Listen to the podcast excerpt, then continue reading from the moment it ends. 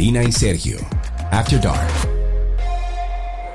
Buen día, buenas tardes o buenas noches. Gracias por prestarnos sus oídos nuevamente en este podcast en el que pretendemos siempre hablar de bienestar y de salud mental. Después de llevar un tiempo ya haciendo este podcast, nos hemos dado cuenta de que vemos la vida de una forma distinta. Al menos eh, muchos cercanos me han dicho, veo las cosas distintas. Hemos aprendido a identificar patrones en los demás y no juzgamos así como de manera alegre sin conocer antes la historia detrás de cada quien, que siempre hay una. Y justamente partiendo de esto, Karina, queremos hablar del espectro de los trastornos por déficit de atención popularmente conocidos por las siglas de TDA o TDAH, aunque se consideran trastornos de la niñez, ya que inicia durante la infancia, persiste hasta la edad adulta y en algunos casos los síntomas conductuales siguen siendo evidentes, incluso en la adultez. Hay casos, de hecho, en los que no son diagnosticados y ya siendo adultos, entonces empiezan a sufrir las consecuencias de este desconocimiento. Y es por esto que nos sentamos aquí, hemos decidido hablar de trastornos por déficit de atención, pero en adultos. Y lo vamos a hacer con la doctora Yosira Ortiz Hernández. Ella es psiquiatra infanto-juvenil y de adultos. Es miembro además de la Liga Latinoamericana del Estudio TDAH y miembro de la Federación Latinoamericana de Psiquiatría Infantil. Es además docente de la Residencia de Psiquiatría Infanto-Juvenil en el Hospital Robert Reed Cabral. Doctora, bienvenida. Muchísimas gracias por dedicarnos este tiempo. Muchas gracias a ustedes por la invitación. Doctora, vámonos a,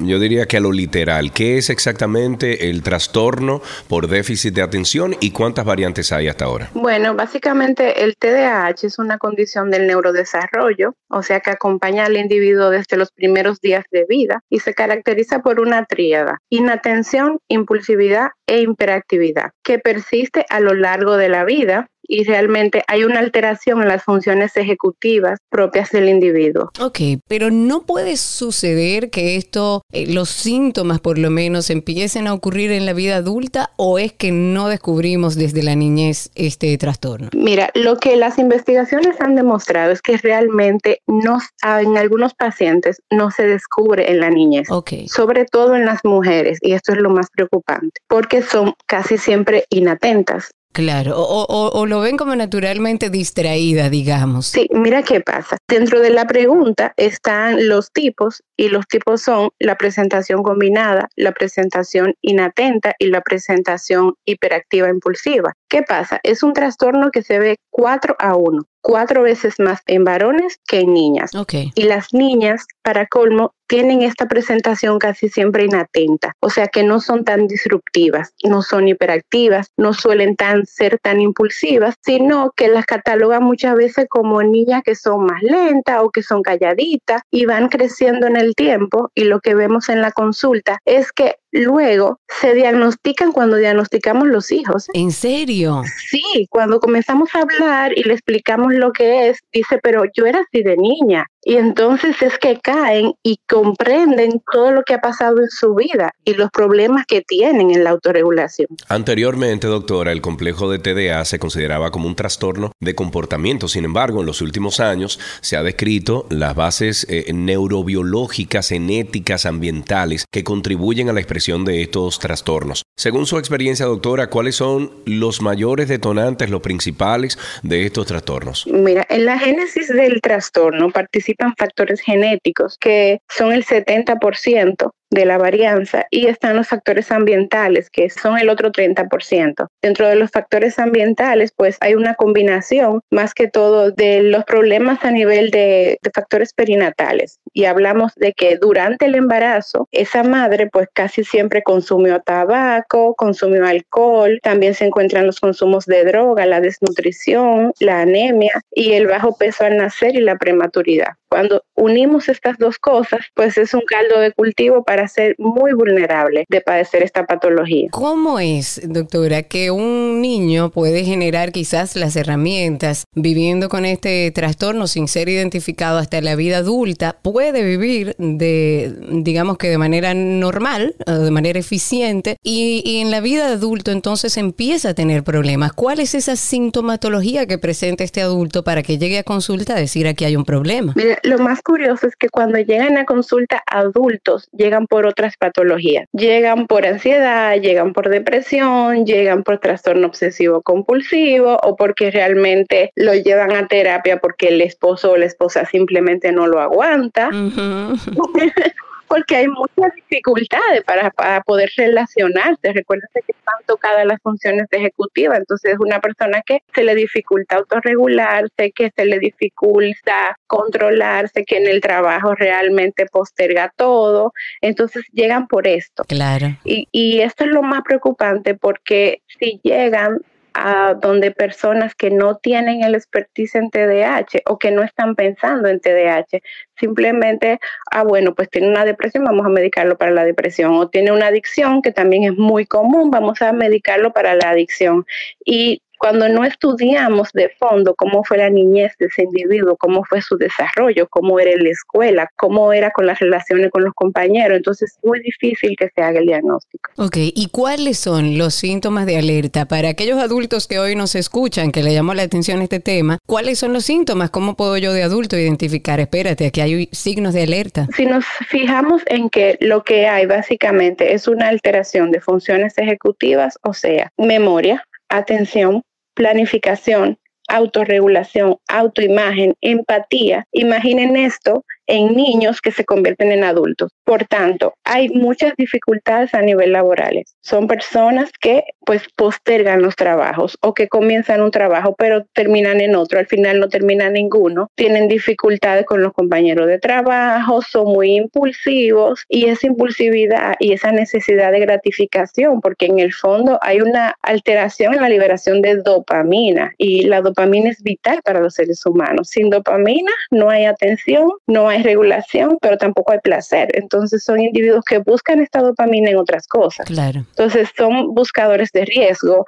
les gustan los deportes extremos, pueden tener adicciones al sexo, al alcohol, al tabaco, a cualquier otra sustancia, incluso a la comida. Entonces también muchos pueden llegar por obesidad o por problemas de atracones y realmente es bastante complejo. ¿eh? Es muy complejo. Según lo que voy escuchando, doctora, es bastante complejo porque si llego con síntomas de ansiedad, pensando que es ansiedad, cantidad de estrés, y lo más fácil es medicar para algo que es más evidente a los ojos en vez de buscar hacia atrás dónde está la raíz del problema y cómo se define la diferencia diferencia entre una cosa y otra o cómo usted como doctora dice, espérate, él vino por ansiedad, pero esto viene desde atrás. ¿Cómo se logra definir dónde está la raíz del problema y en este caso de un trastorno de déficit de atención? Lo más importante es tener claro que el TDAH en el adulto nunca nos va a llegar solo porque con el paso del tiempo se van a ir sumando comorbilidades. Con eso en la cabeza, cada vez que se evalúa a un paciente, hay que evaluar su desarrollo. Hay que valorar si ese paciente que tenemos al frente es impulsivo, si ese paciente que tenemos al frente es inatento, que es inatento incluso en una misma conversación, porque en una conversación estamos hablando de algo y él se distrae con, qué sé yo, con los ruidos o con el sticker que yo tengo pegado atrás o con el dibujo y salta de un tema a otro. Claro, hay que evaluar eh, pues cómo es esa relación social de ese paciente, claro. cómo está él con sus hijos. Es bastante complejo el tema. Supongamos en las madres tienen mucho problema para poder llevar la carga de una familia porque son desorganizadas. Son desorganizadas en todo, en todo el sentido de la palabra. Porque no pueden organizarse, punto. Exactamente. Según los datos de los Centros para el Control y Prevención de Enfermedades, esto del 1997 al 2010, la prevalencia del trastorno trastorno por déficit de atención se ha incrementado en un 4%, pasando de 6% a 11%, lo que ha generado dudas referentes a la existencia de, una, de un sobrediagnóstico de estos trastornos. ¿Cuál es su postura, doctor, en este sentido? ¿Cree usted que se está eh, sobrediagnosticando el TDA? Pues realmente no. Incluso los estudios demuestran que de cinco personas con TDAH adultas, solo hay una diagnosticada. Entonces, ¿qué es lo que está pasando? Nos estamos informando más, hay más métodos de diagnósticos, hay más psiquiatras infantos juveniles, más neuropsicólogos y por tanto estamos buscando más ayuda a tiempo. Pero todavía incluso ese es 11%, yo creo que debe ser mayor. Ok.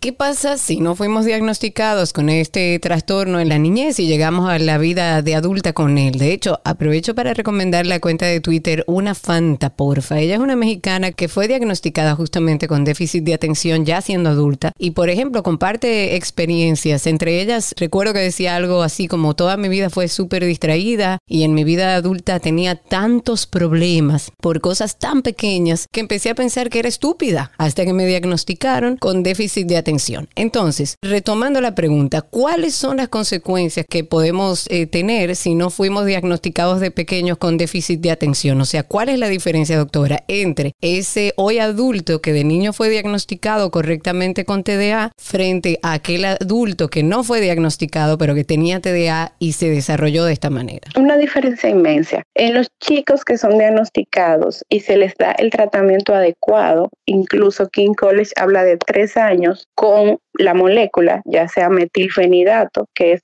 de primera línea, más el tratamiento multimodal, pues hay cambios tan radicales que incluso el grosor a nivel cerebral aumenta y se compara con chicos que no tienen TDAH. Por tanto, esos chicos que fueron tratados en la adultez los síntomas van a ser muy mínimos y van a tener las herramientas para superarlos. Pero los que no fueron diagnosticados, pues realmente son un caos. Hay mucha disregulación emocional que normalmente origina un impacto en el funcionamiento de esa persona y a nivel social. Siempre hay comorbilidades cuando no son diagnosticados a tiempo, dentro de ella la depresión, la ansiedad social, la ansiedad generalizada, mucho problema de sueño, insomnio de larga data, somnolencia, conductas disruptivas, alteración en la vida de pareja y pues la, la, lista es larga. Sobre todo recordar que en las mujeres pues hay problemas de motivación y de autoimagen y eso las hace muy propensas a la dependencia emocional. Ok. Doctora, y desde su consultorio, ¿usted recibe muchos pacientes adultos con este trastorno? ¿Cómo ha sido la experiencia previa durante la terapia con ellos? Pues sí, yo recibo mucho, recibo mucho por dos cosas, porque siempre tengo pendiente que el diagnóstico existe y como psiquiatra ante cualquier paciente que llegue a mi consultorio, pues busco su historia de desarrollo y porque también me refieren muchos pacientes